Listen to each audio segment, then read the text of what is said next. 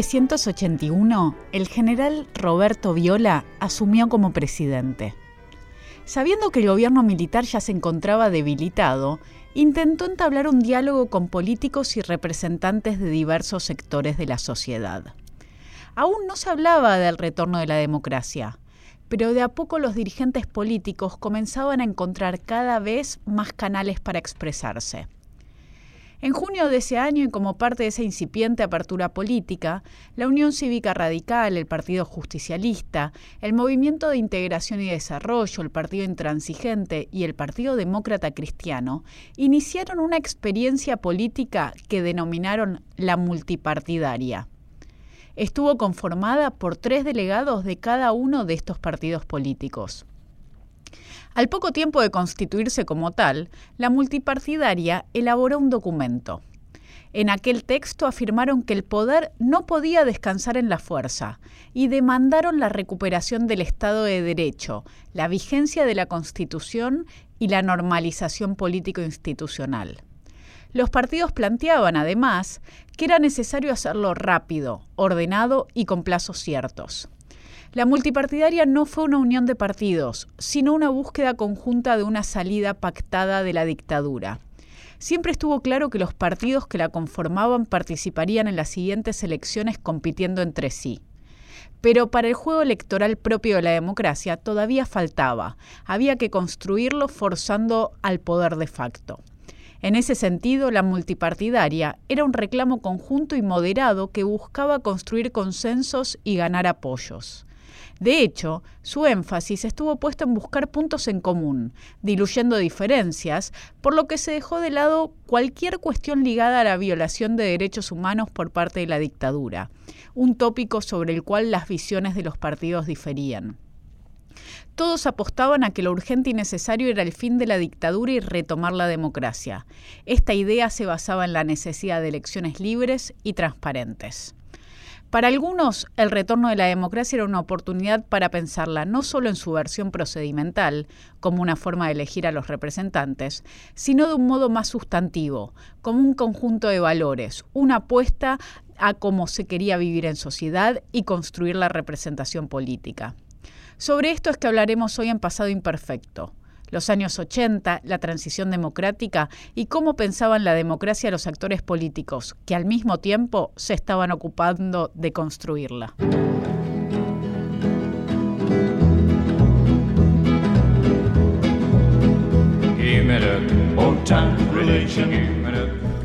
Hola a todos, muy bienvenidos a otro programa de Pasado Imperfecto. Luciano, ¿cómo andas? Hola, buenas noches, muy bien, ¿vos Sabrina? Muy bien, muy bien. Me alegro.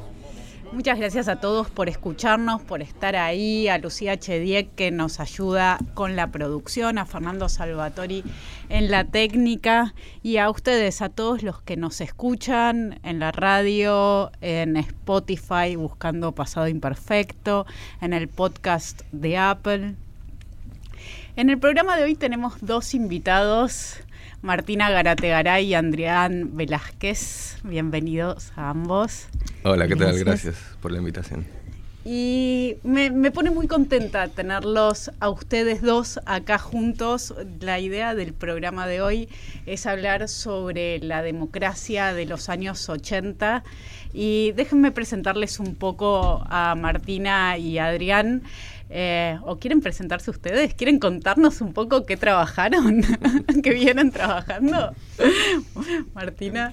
Eh, bueno, está bien. Eh, hace poquito salió un libro en la colección de la Universidad de Quilmes sobre la revista Unidos que fue parte central de mi tesis de, doctorado de investigación, donde bueno, yo propuse una entrada para leer los años 80, para revisitar la democracia, a partir de la revista y del grupo ¿no? de intelectuales y de políticos que se nuclearon en torno a, a la misma y lo que fue el proyecto de la renovación peronista y ahora estoy trabajando más lo que serían revistas, pero revistas ya más en una escala latinoamericana, pero volviendo, digamos, sobre los años 80, porque me parece que esos años, muchas veces entendidos como como de tránsito, eh, como de cierre de ciertas eh, paradigmas y cosmovisiones de los años 70 y como preámbulo de los 90, bueno, son una entrada auspiciosa para leer varias cuestiones que tienen que ver con las democracias que hoy seguimos discutiendo. ¿Y Adrián? Bueno, sí, yo soy, una primera cuestión es que soy mexicano eh, y vine acá a hacer el doctorado y bueno, cuando estaba iniciando, buscando tema, me, encontré con esta época y me pareció muy linda de explorar por justamente la carga de significados que tiene. Eh, como decía Martina, es a la vez eh, cierre de una época y relanzamiento de, de, otra. Esta característica refundacional que, tuvo en, Argentina me pareció muy interesante para, para abordar la política, las transformaciones de los lenguajes políticos, de las identidades. Y bueno, la verdad que que fue un acierto. Eh, hice mi tesis doctoral sobre eso. Ahora también va a salir un, un libro, que es producto de esa investigación, que se llama La democracia como mandato. Y bueno, y, vos lo miraste más desde el alfonsinismo y desde algunos actores que eh, pertenecieron o apoyaron a, ese gobierno, ¿no? Claro, desde eh, ahí en la investigación trabajo el, discurso político del radicalismo alfonsinista y el peronismo, en particular también la, renovación, no tanto desde las usinas intelectuales, sino desde la arena política, ¿no? En particular cómo estos partidos eh, repensaron qué significaba representar políticamente, ¿no? en ese contexto de transformaciones, cómo entendían que debía de ser una representación a la altura de, ese momento y de Después los cambios. de una época de dictadura, cómo había que construir claro, había todo un proceso de reaprendizaje de la política, que me parece que es uno de los filones eh, para los y muy interesantes para entrar a esa época. No había que rehacer instituciones y también eh, reaprender a hacer una política en el marco de, una democracia. La idea sería que no es solo una vuelta a una democracia, sino que hay casi una invención de una democracia. Tal cual, sí, es, es, sobre todo eso. Eh, eh, bueno, eh, eh, esa, tal, esa fórmula la utiliza Oslak, que decía, bueno, no, es, no puede ser un retorno porque no había nada a lo que volver, había que, reinventar de cero y obviamente esa reinvención implica recuperar cosas del pasado, pero con un tamiz claramente creativo y de relanzamiento. Sí, en ese sentido igual me parece interesante que la fórmula de la vuelta a la democracia se instaló con muchísima facilidad en la cultura política y eso tenía que ver porque todas las tradiciones en algún punto tenían que encontrar algún legado en un pasado no tan reciente, pero tampoco remoto, para lograr anclar esa experiencia. Entonces me parece que ahí estaba la, paradoja ¿no? de esta transición democrática que debía plantearse como, eh, plantearse, perdón, como fundacional, pero también encontrar una cierta tradición en la cual anclar esa experiencia. Porque bueno, de esa forma constituir la legitimidad de ciertas voces políticas para eh, poder intervenir en esa, en esa nueva arena democrática. Y me parece que ahí hay una, una operación interesante que hace tanto el alfonsinismo como el peronismo, si queremos, más renovador. Y en ese sentido, ¿cuáles son las cosas del pasado que se recuperan, cuáles se critican y qué es lo nuevo por construir? Bueno, ahí eh, son varios los, los clivajes. Yo como para ofrecer un, marco para entender estas discusiones, creo que lo que se busca es encontrar una especie de síntesis superadora de el gran largo ciclo de inestabilidad de la política argentina sobre el siglo XX. Es decir, por ejemplo, eh, democracia política y justicia social. Ese es un clivaje que tanto el alfonsinismo como la renovación van a intentar digamos, hacer las paces o encontrar un punto de equilibrio entre estos dos elementos que por momentos eh, parecían hasta antagónicos. Eh, es, es, desde ahí creo que, que em, empiezan a construir una legitimidad. En, la competencia en gran medida se, se, gira en torno a este problema, a ver quién, quién puede a, aportar a una síntesis que vincule estabilidad de las instituciones, lo que podría vincularse más a la tradición republicana y la cuestión de la justicia social, que en el discurso de Alfonsín también era un, clivaje clave. ¿no? Sí, una, una, recuperación también problemática, ¿no? porque me parece que ahí nuevamente, en ese intento de síntesis que procuran tanto los peronistas como los radicales vuelven sobre antiguas antinomias, es decir, quiénes son los representantes y los voceros de cada una de estas adjetivaciones de la democracia, ¿no? Democracia formal, democracia institucional, democracia procedimental versus una especie de democracia de la justicia social, democracia social, democracia, digamos, de, de la sociedad.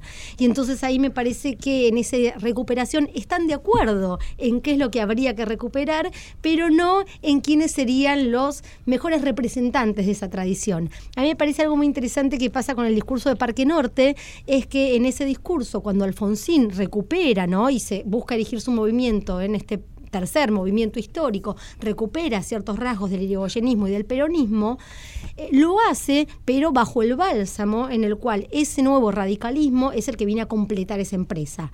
Y en esa forma en la cual relee el peronismo eh, y el irigoyenismo de su primera época, pareciera que estos aparecen domesticados, aparecen en una especie de lectura. Eh, institucionalista y eso es un poco lo que el peronismo, digamos, va a criticar, ¿no? Esa, esa mirada de, de Alfonsín en cómo relee y cómo recupera esa historia. Pero creo que, que sí, que nuevamente, digamos, estas disputas se ponen en, en, en, la batalla discursiva, en la batalla política de esos años, pero bueno, ahí también es quiénes son los verdaderos representantes de, de la democracia. Me Sí, parece que eh, eso va a ser una constante. Totalmente, sí, que digamos que se haya buscado la síntesis no quiere decir que, ni que se haya conseguido ni que esta estaba abierta a las disputas. Justamente es muy interesante ver cómo la oposición o el peronismo leyó ese discurso de Parque Norte, que era, entre otras cosas, un, una convocatoria, un, un, pacto por la democracia, pero se leyó en, clave de un hegemonismo radical con esta idea que no era directamente de Alfonsín, pero claramente no, no, no, le era extraña del tercer movimiento histórico. ¿no? La, el peligro y uno de los, de, de, lo, de los motivos de, para la renovación peronista era la amenaza alfonsinista de que se iba a comer al, al, al, peronismo y por lo tanto había que renovarlo. Entonces había siempre este juego entre lo declarado y las condiciones de elegibilidad de, de eso que se, se, ha declarado. El, la llamada al pacto era vista como un, una estrategia hegemónica para, para quedarse con la representación de, de, las mayorías populares. Por otro lado, hay, hay en la elección de 1983 un dato puntual a tener en cuenta, que es la primera elección en la que el peronismo compite, o sea, después de todo el periodo de la proscripción, es la primera vez que está compitiendo y que no gana, ¿no? Lo que lo pone en un lugar bastante particular. ¿Cómo, cómo es eso tomado dentro del peronismo? No, y eso fue un cimbronazo muy, muy fuerte para el peronismo. Eh, más allá de que cierta autocrítica, sobre todo por la participación en las organizaciones armadas, tuvo lugar en años previos y fundamentalmente en el exilio, ese, ese momento fue una gran sorpresa para todo el peronismo, que consideraba que si se reeditaban, digamos, ciertos símbolos de la liturgia peronista, si se mostraban ciertas credenciales, en las cuales una de ellas tenía que ver con la democratización interna del peronismo, que estaba, digamos, en la plataforma de los candidatos, digamos, peronistas en esa elección, si se reivindicaba la figura de Luder como aquel que había luchado por los derechos humanos en los últimos años de los 70, bueno, eso podía generar un peronismo victorioso. Ahora, la derrota, eh, sí, fue totalmente inesperada. Cuando uno vuelve sobre los diarios de la época, con las revistas peronistas se da cuenta que hasta último momento el peronismo está casi convencido Convenció de esa victoria. ¿Y, y, cómo, ¿Y cómo explican eso? Bueno, primero, en el caso de Unidos, la revista deja de salir por un montón de meses. Ah, no tiene explicación al comienzo. Y, se ponen a pensar un rato. Exactamente. Yo creo que eso, digamos, deja a todos Obviamente que las primeras explicaciones era, bueno, esto era obvio, esto iba a pasar, ese llamado a la unidad entre una unidad de tantas figuras súper heterogéneas vinculadas a pasados diversos, pero pasados conflictivos y pasados también que habían tenido roles, digamos, negativos para la ciudadanía argentina, no podía llevar a buen puerto. Pero esto me parece que fue una reflexión posterior que se hizo eh, como lectura, digamos, de lo sucedido. Recordanos pero, un poco quiénes forman parte de este grupo Unidos y de la publicación en ese momento. Ah, bueno, la publicación ah, sí. estaba, sí, sí, sí, estaba dirigida por el Chacho Álvarez, Carlos Chacho Álvarez, y tenía un grupo, digamos, de militantes, digamos, ellos se identifican como militantes peronistas, pero muchos muy cercanos a los ámbitos académicos o intelectuales. Eh, un ámbito importante de socialización de ellos había sido el pasaje, digamos, por la universidad, como también por la experiencia, digamos, de la, de la militancia de izquierda, en un primer momento montonera y que después termina confluyendo en las filas del grupo Lealtad, ¿no? El que rompe, digamos, con los montoneros después de, del discurso del Perón el primero de mayo del 74 ya había algunas rupturas anteriores, pero bueno, ahí sigamos se, se hace más visible. El grupo Lealtad es el que termina apoyando, digo, mientras Montoneros pasa la clandestinidad, el grupo Lealtad es que es las, eh, exactamente termina apoyando y dejando las armas.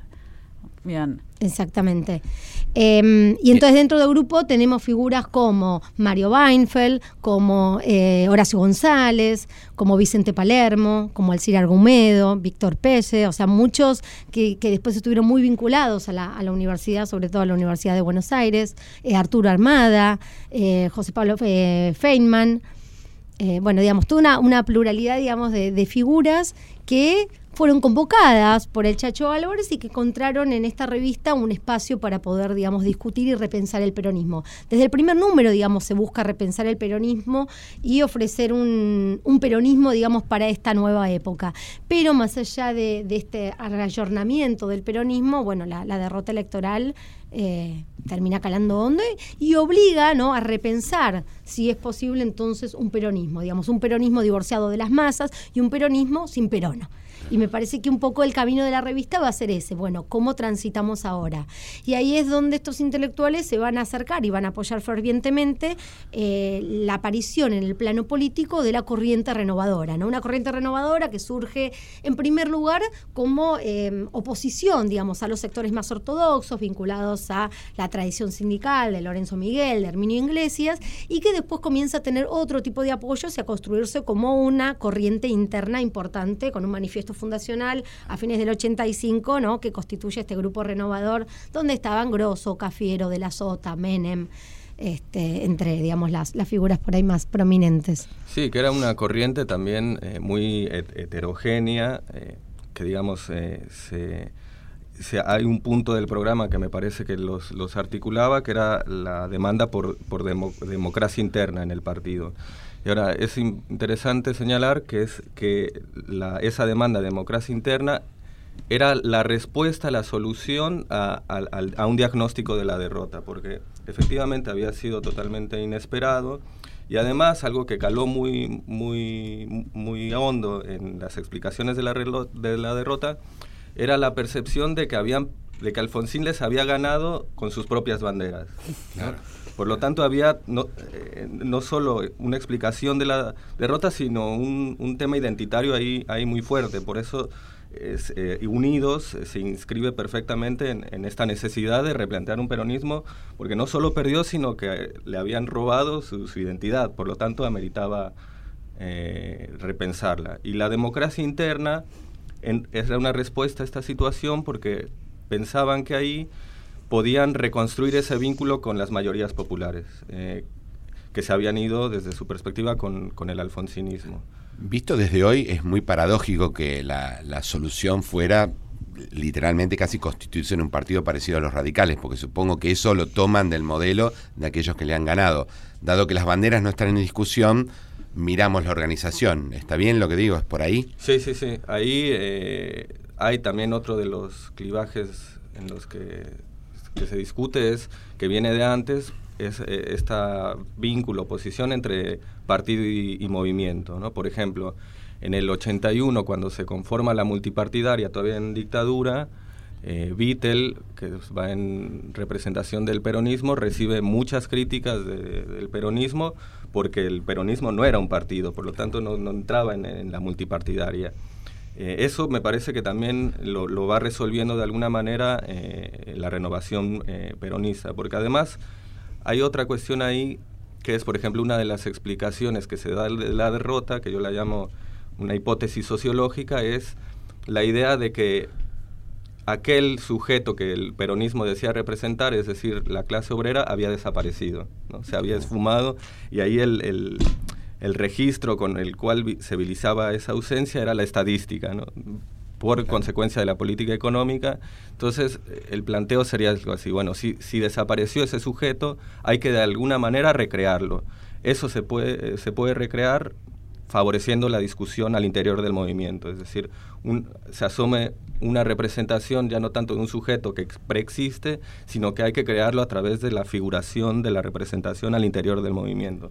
Por eso eh, van comunidas las dos cosas, por un lado el formato partido y por otro lado el replanteo de un movimiento que, que discute al interior.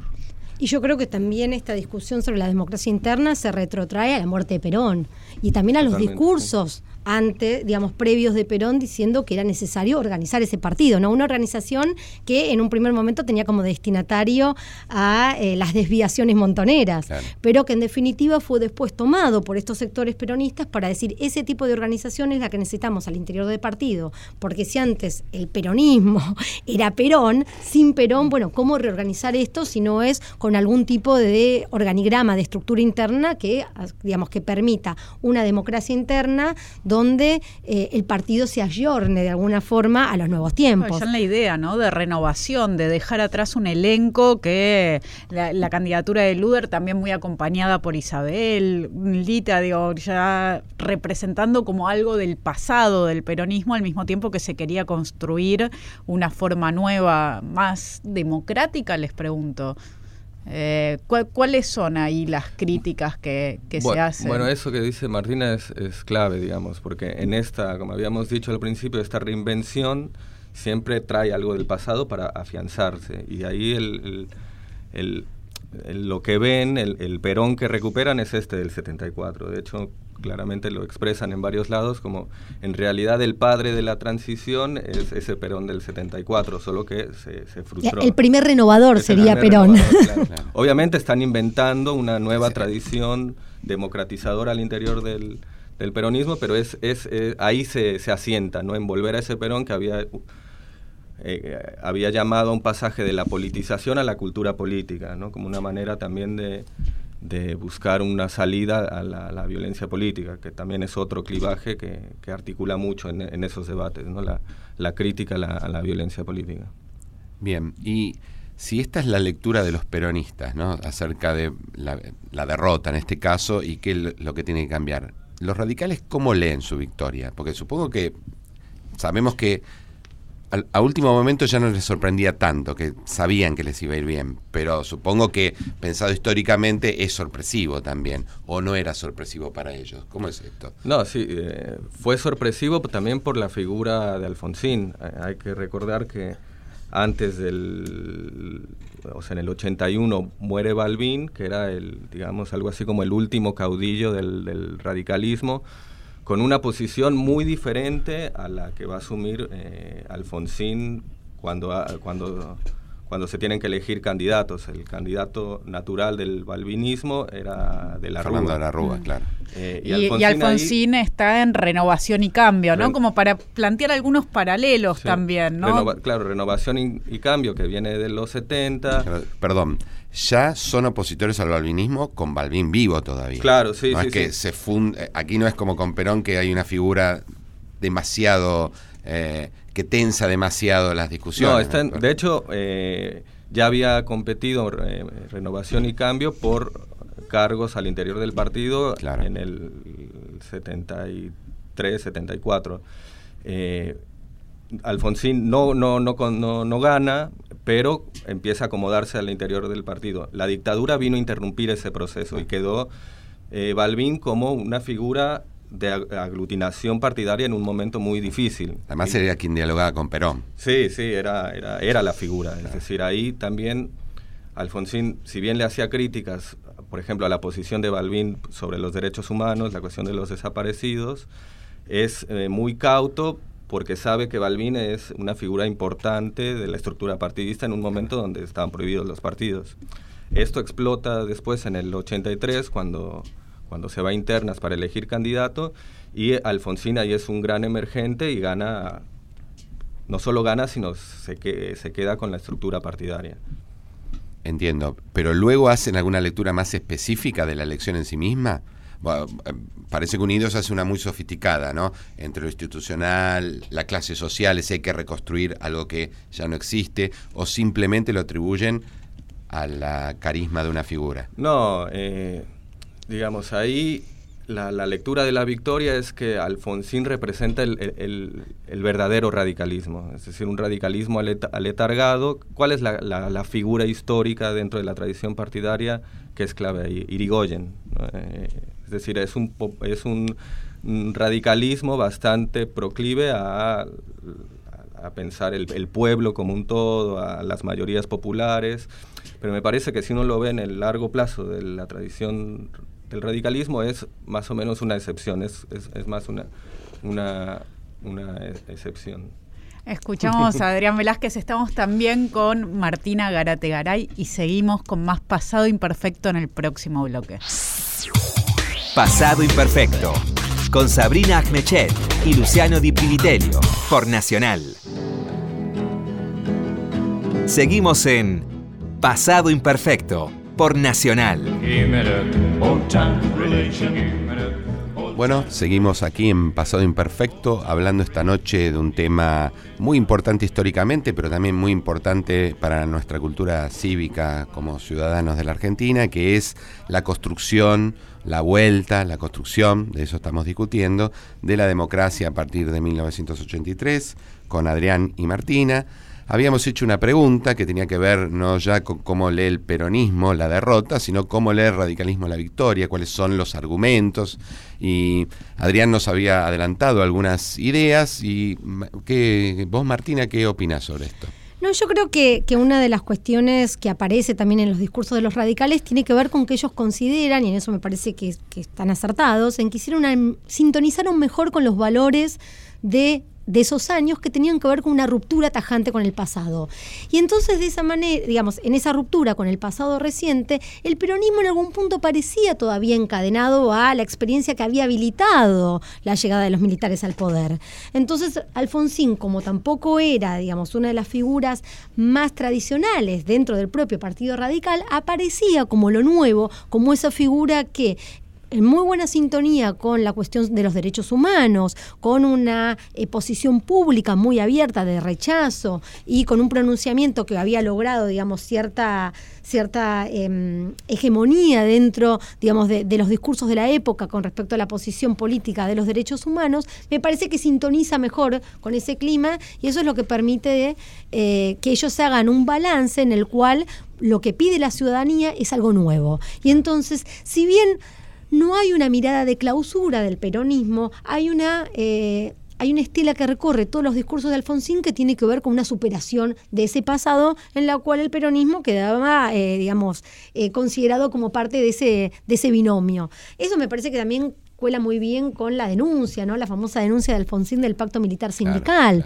Y cómo en esa denuncia fácilmente el peronismo queda atrapado del lado de los, de los, digamos, con, del lado de los sindicatos y con los sindicatos apoyándolos en esa especie de acuerdo eh, que nunca fue demostrado, pero que por lo menos sintonizó bien y sirvió para que la ciudadanía repensara qué era lo que iba a votar. Me parece que, esa denuncia, digamos, fue muy importante, fue una jugada importante del, radicalismo alfonsinista y que eso los posicionó de otra forma en los primeros años de la, de la democracia, bueno, con los costos que sabemos del intento de impulsar la ley Muchi y de cuál fue, digamos, la, la propuesta con respecto a los sindicatos.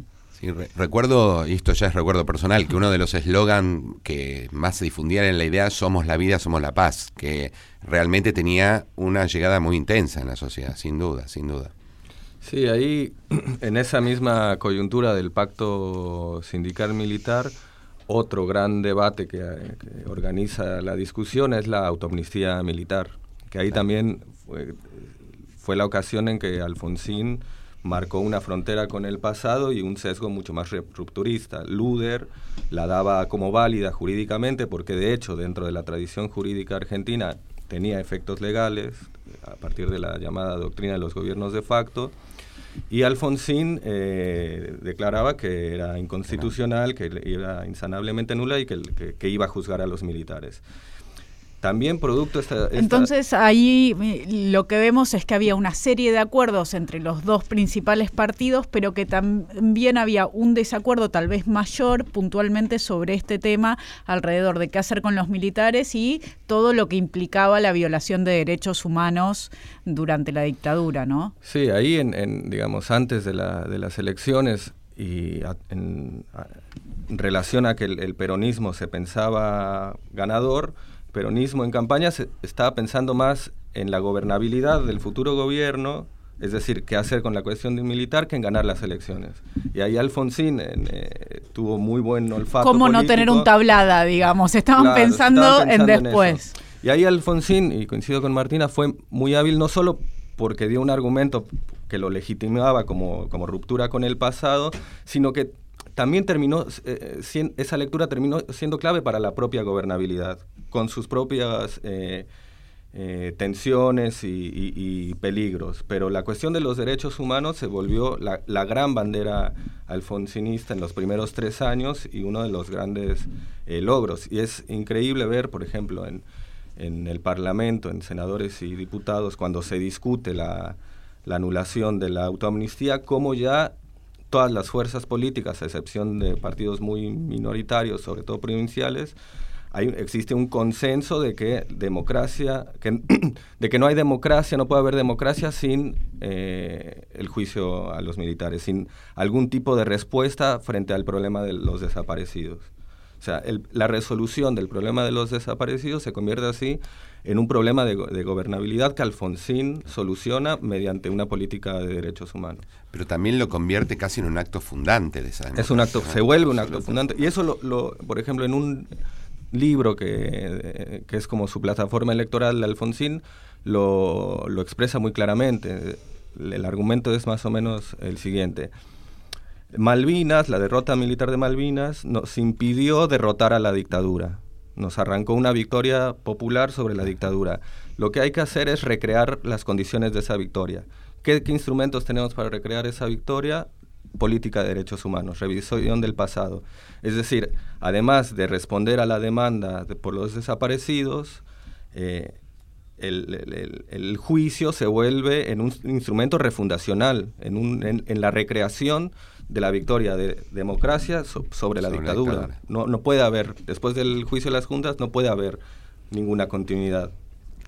¿Y el peronismo, Martina, cómo, cómo lo ve? Bueno, para el peronismo es todo un tema, digamos, la cuestión militar, que tiene que ver con su origen militar, con el origen del general Perón, eh, y también con esta mirada que, hace el peronismo con respecto a su relación con los sectores militares, que tiene que ver con un desdoblamiento entre lo que serían las jerarquías, digamos, los altos mandos militares y aquellos que se inscriben dentro de ese estamento y que obedecen órdenes. Y yo creo que eso es un poco lo que se va a manifestar en, el, en los levantamientos carapintadas, ¿no? Y que va a abrir aguas entre aquellos peronistas que van a apoyar los levantamientos carapintadas como una expresión del nacionalismo, de la necesidad de reivindicar ciertas causas, sobre todo, digamos, los operativos en Malvinas de los soldados más rasos. Y por otro lado, también la cuestión, digamos, con respecto a eh, lo que el accionar, digamos, de las cúpulas, de las cúpulas militares. Me parece que eso es lo que, esa mirada, digamos, del peronismo con respecto a los militares y sobre todo también a los soldados y no solamente a los, eh, los líderes militares que, que, llevaron adelante, digamos, las, las juntas, eh, es lo que no les permite por ahí una posición tan clara, digamos, como para, para el radicalismo, y el radicalismo en la versión alfonsinista, ¿no? Porque ni siquiera estamos Claro, hablando eh, de todo el radicalismo. Eso te iba a preguntar, porque uno de los problemas que se desprende de lo que ustedes están diciendo del peronismo es que el peronismo no puede tener una voz, porque es, es un movimiento derrotado tan heterogéneo, o probablemente más heterogéneo que el propio radicalismo, con la diferencia que no tiene una voz hegemónica. Es decir, estas discusiones forman parte de las propias discusiones acerca de qué es exactamente el peronismo. Entiendo que es así, es decir, es una más acerca de cómo definir ese movimiento que ahora tiene que redefinirse porque eh, la derrota los ha impactado. Sí, hasta el propio Cafiero, ¿no? Cuando a él le dicen que la renovación es renovar, es empezar de cero, él dice que no, ¿no? E- Esa idea de la renovación como una vuelta al pasado, como una vuelta Hay cosas para al- recuperar, hay cosas al para... comienzo, ¿no? Que en definitiva por ahí lo que hubo fueron eh, desviaciones de esa tradición peronista que habría que recuperar, Claro. ¿no? Desviaciones que en la mirada de, de Cafiero tienen que ver con el accionar fundamentalmente de las organizaciones armadas. Sí, es cierto, se atraviesa eso con... eh, había una interna peronista que no se resuelve hasta después del 85. Claro. En las elecciones legislativas del 85 el peronismo, eh, la renovación peronista va por fuera de la estructura Claro. partidaria y se resuelve ahí porque, el- porque le ganan, eh, pierden frente al, al, Alfonsin- el radicalismo alfonsinista, pero le ganan, sacan más votos que el- la ortodoxia peronista y ahí el, empieza a aparecer eh, Cafiero como el portavoz, pero todo eso durante 83-85 es un no está claro, es un lío y hay reaco- muchos reacomodos. Tenemos Sí, lo que sí, ah, lo que sí sucede es que hay toda una serie de congresos partidarios del peronismo, pero también congresos opositores, ¿no? En Claro. paralelos. Y entonces ahí es donde, bueno, comienza a darse esta, esta disputa al interior del movimiento, que termina culminando con la creación, obviamente, de una corriente, una corriente interna que tiene nombres, que tiene, digamos, personalidades importantes, pero que no deja de ser una corriente. es un peronismo más plural, ¿no? Un peronismo que ya no reconoce y se identifica todo en un solo líder, sino que están luchando por construir liderazgos que están en competencia. Y eso es un poco una novedad, ¿no? Bastante grande para el peronismo y su historia. Sí, en realidad eh, para, para eh, eh, todos los partidos políticos, es decir, la revalorización del, pluralismo también hay un, es un motivo de autocrítica al interior del, del radicalismo. Me parece que esto es, esto es atraviesa a todos los partidos. ¿Cómo lo viven? Eh, ahí lo que, lo que es fundamental es entender la oposición entre violencia política y pluralismo. Es decir, el pluralismo se vuelve el nombre de la salida a la violencia política. Es decir, hay una especie de acuerdo tácito entre todos los partidos políticos de que hay que... eh, de, que- de que hay que cambiar la forma de construir al adversario, que no puede ser el enemigo total que legitima eh, aniquilarlo y borrarlo de la escena política. Es- Esto se da tanto en la renovación peronista como también en el radicalismo, con sus tensiones, como lo, decíamos con el, con el Parque Norte, que es una re- reivindica el pluralismo, pero a la vez es leído como un intento de cooptación hegemónica. Pero es eh, eh, la palabra plurali, el pluralismo es una palabra clave en todos estos debates. Aparece en todos los partidos y es una manera en la cual se procesa este largo proceso de inestabilidad. Sí, yo creo que tiene un registro el pluralismo que tiene que ver con la capacidad de convocar, y ahí es donde el pluralismo que por ahí redita la renovación peronista es el del Perón del 74, ¿no? Ese llamado a armar coaliciones y a conversar en muchas oportunidades con sectores que no eran tradicionales o que no eran el riñón del peronismo, sino que estaban por fuera, justamente porque, bueno, al interior del peronismo había demasiadas discusiones y disputas entre las distintas ramas, si queremos, del peronismo, y entonces ese diálogo era un diálogo hacia afuera, ¿no? Ese famoso abrazo de Balbín y de, y de Perón, digamos, en algún punto simboliza eso. Y yo creo que ese es un poco el pluralismo que incorpora la renovación en los años 80, reeditar esa forma de construcción política que va a llevar después a los caminos por ahí de la convergencia, los caminos del bipartidismo, de la transversalidad. Eh, me parece que ese es un poco, digamos, el legado. Eh, un pluralismo en el que y esto es, es curioso, digamos, en muchos de los, de los discursos de los miembros de la revista Unidos, como también de algunos de los, de los renovadores, aparece la idea de un pluralismo, pero un pluralismo que no implique el, el desborde de opiniones diversas, sino que logren encauzarse todas y que en algún punto sean expresión del ser nacional. Que sean expresión Es muy interesante eso. Ahí, por ejemplo... entonces me parece que, bueno, digo, por eso tener cuidado El con el plu- el pluralismo, pluralismo ¿no? Porque no pareciera es- que estamos, claro. exactamente, que nosotros estamos proyectando ese pasado, lo que hoy por hoy entendemos como una propuesta plural, inclusiva, heterogénea, y no era lo que los actores en esa época, digamos, entendían o, o dotaban de sentido cuando hablaban de Si pluralismo. entiendo bien, entonces ese pluralismo es en un momento en el que se debaten diferentes ideas y diferentes proyectos para después coincidir todos en uno que sería ese ser nacional. o Por ejemplo, No, que una- expresaría, digamos, esa esencia, si queremos, nacional, con una Es multiplicidad de voces, con una multiplicidad de actores, pero que estemos todos de acuerdo en esto. Y en esto que es un, es un esto no definido, ¿no? Es un esto que tiene que ver con una especie como de sensibilidad, de ser de esa sociedad, que para el peronismo es, si queremos, su sustento nacional y popular, tiene que ver con los valores, con la justicia social, pero que en definitiva no aparece con como un acuerdo de puntos o de pautas. Eso sí va a, va a aparecer después, digamos, ya podemos pensar pacto de olivos, digamos, en otro tipo de acuerdos, pero no me parece que no estaba. Se, se construye esto? ¿Con quiénes se está pensando? Bueno, la renovación, y por eso se considera que Cafiero pierde la interna con Menem, porque en algún punto estaba muy cercano, se lo veía muy cercano a Alfonsín. O sea, la renovación establece muchísimos diálogos con el alfonsinismo, también con la democracia cristiana de Aullero. Es decir, ofrece, con el Partido Intransigente también con ciertos sectores, digamos, ofrece una lectura más, si queremos, socialdemócrata o más cercana a esa perspectiva que. Eh, que en el pasado o que la que ofrecen quizás otros partidos. Me parece que ahí sí hay una, hay una confluencia y una posibilidad de diálogo y eso sí es nuevo. Por lo menos es nuevo, digamos, en esa, en esa clave o en ese escenario. Me pareció que querías acotar algo, sí. No, creo que la discusión del pluralismo tiene esos dos eh, niveles, digamos, el interior, el pluralismo como un parte de la vida partidaria interna y también la posibilidad de acuerdos entre partidos. Por ejemplo, el propio Cafiero después del 83 o antes de las elecciones del 83 era de la idea de que había que mantener la multipartidaria abierta, justamente porque ante la magnitud del desafío que se venía, era, creía conveniente mantener un órgano de, eh, de, consenso interpartidario. Eh, que ahí también es, es, interesante cómo la democracia, también esa idea de democracia está vinculada a una idea de una democracia partidista, ¿no? Y la multipartidaria es vista como el embrión de eso.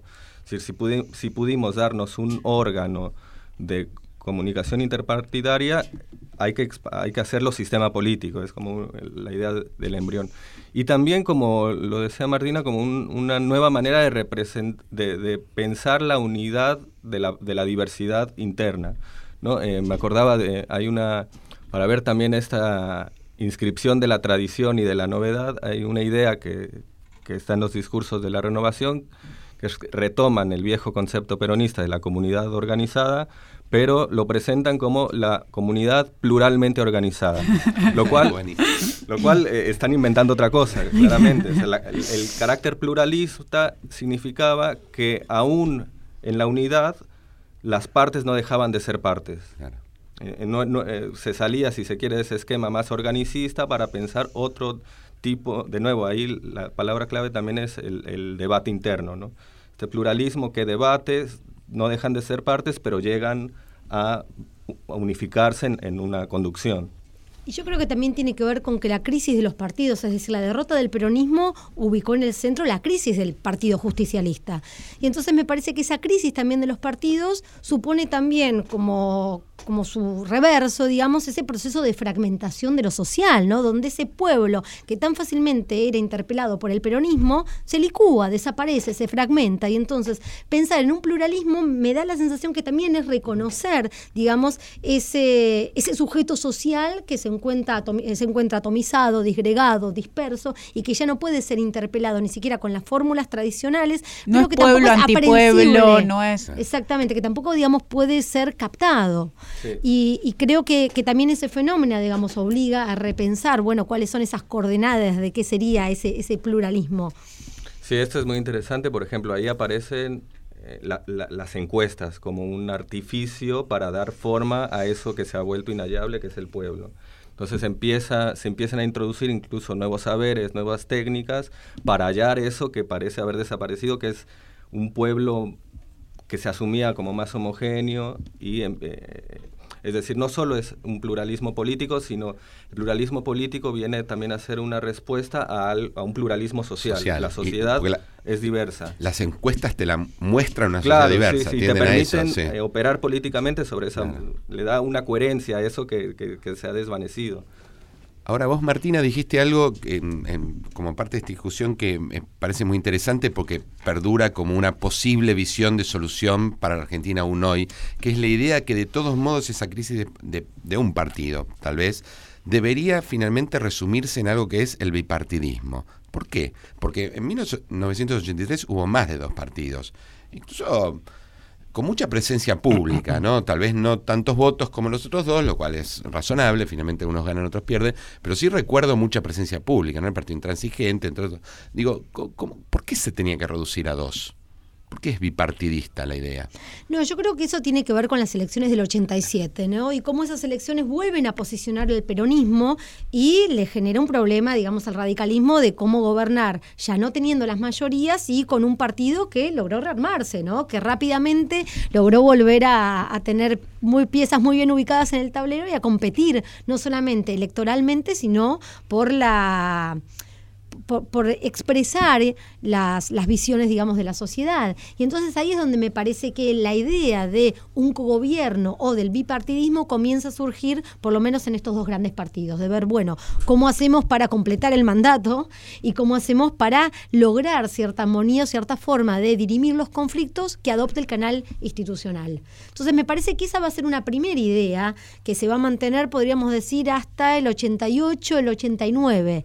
Ya después lo que podemos empezar a ver es justamente cómo los partidos, o, por lo menos estas versiones de los partidos, comienzan a adoptar formaciones que son mucho más eh, amplias y buscan incorporar a otras fuerzas, ¿no? Me, parece que en estos años es donde comienzan los embriones de lo que después va a ser finalmente, bueno, primero el Frepaso, Frente Grande y después la Alianza, donde estos partidos te transmutan, digamos, desde ese ideal, si queremos, de cogobierno o de bipartidismo a otra cosa. ¿No? a esta mirada más de la transversalidad de la política, que me parece que eso sí es lo que perdura y se mantiene hoy en día para hablar de, política. Sí, eh, eh, ahora te pregunto a vos, Adrián, porque vos introdujiste la preocupación por la cuestión de la sociedad. Esa idea de que eventualmente la organización de la política argentina podría eh, expresarse en dos partidos. ¿Tiene un correlato social o simplemente tiene una explicación más política como la que daba Martínez? Yo creo que va, va, va, de, la mano, es decir, la, recomposición del, sistema político está vinculado a cómo, cómo hacer tangible la organización de la, de la sociedad.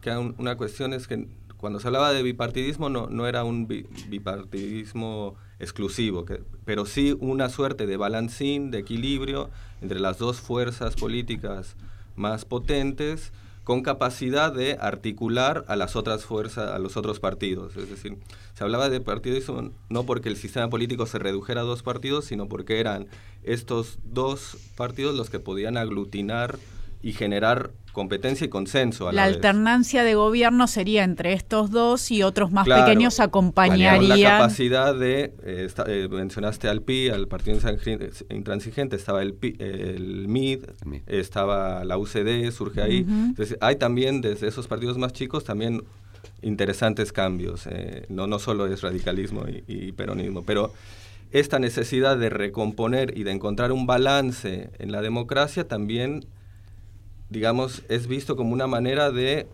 devolverle a la sociedad una, una directriz clara de para, para dónde tienen que ir las preferencias. Es decir, ante la volatilidad y la heterogeneidad, la pluralidad social, bueno, un balancín con dos partidos muy bien prefijados que permitan a la sociedad optar por uno, optar por otro, sin eh, sin la fragmentación, sin llegar a la fragmentación. Siempre siguiendo el curso institucional. Y, me pregunto, a lo largo de los años del alfonsinismo, eh, se van a ir dando dos procesos. Por un lado, una crisis económica que cada vez se convierte en más fuerte, entonces parece que eh, la idea de que con la democracia se come es entra en un problema porque no, no, la democracia ya no puede ser vista como la solución a todos los problemas.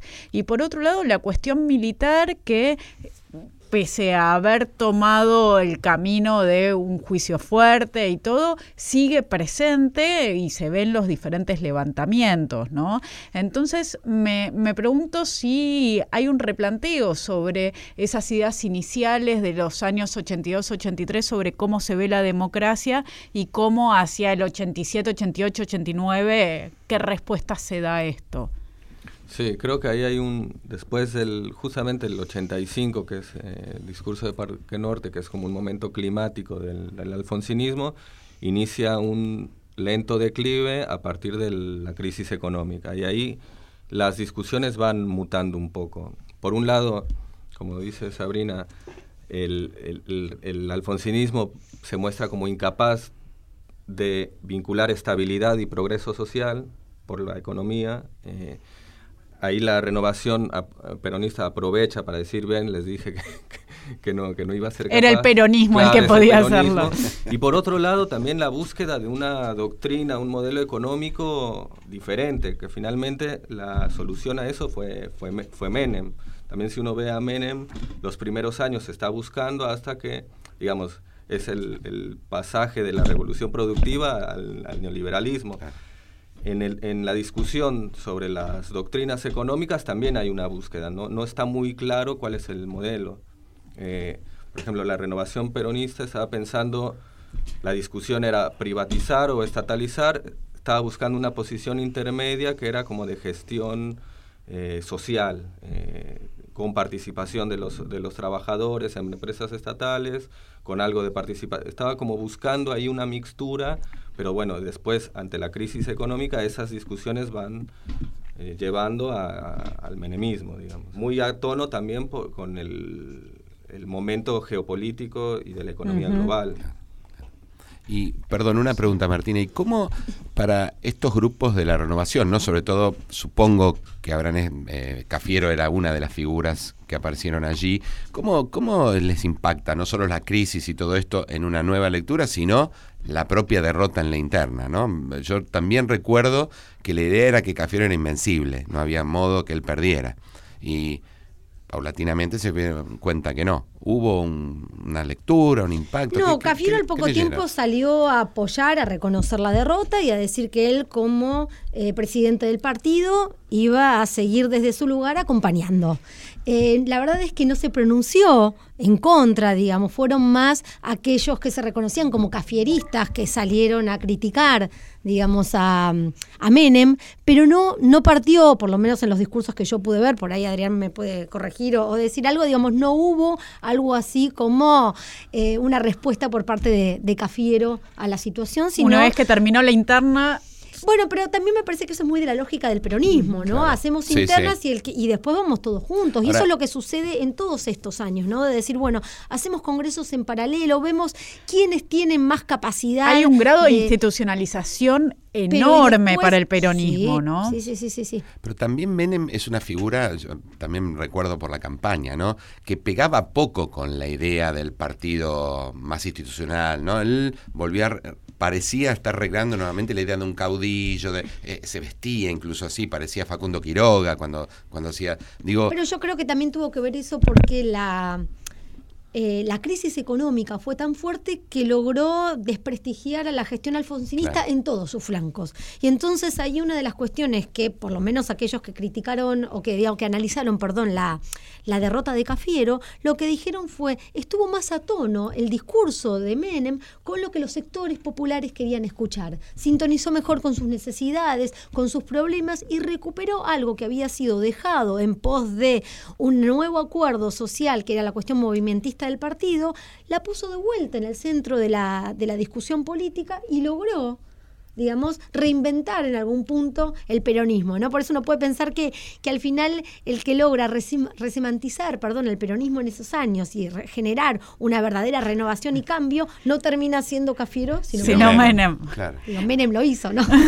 Pero digo, un poco, un poco, y yo creo que, que en ese sentido, digamos, todas esas banderas institucionales que parecieran el camino para lograr mejoras para la sociedad en su conjunto, bueno, nada, terminan siendo algo a atribuirle solamente a la gestión alfonsinista y no algo para recuperar, por lo menos en los años que vienen después. Después va a haber otro tipo ¿no? de institucionalización de la política y, ahí el neoliberalismo, neoliberalismo perdón, va a ocupar un lugar clave en eso, ¿no? en cómo generar un nuevo orden. Pero bueno, la, democracia se sigue repensando no solo en los 80, sino que también va, va a ocupar los 90. Muchísimas gracias, Martina, Adrián, por estar acá. Hasta el próximo programa, Luciano. Hasta el próximo programa. También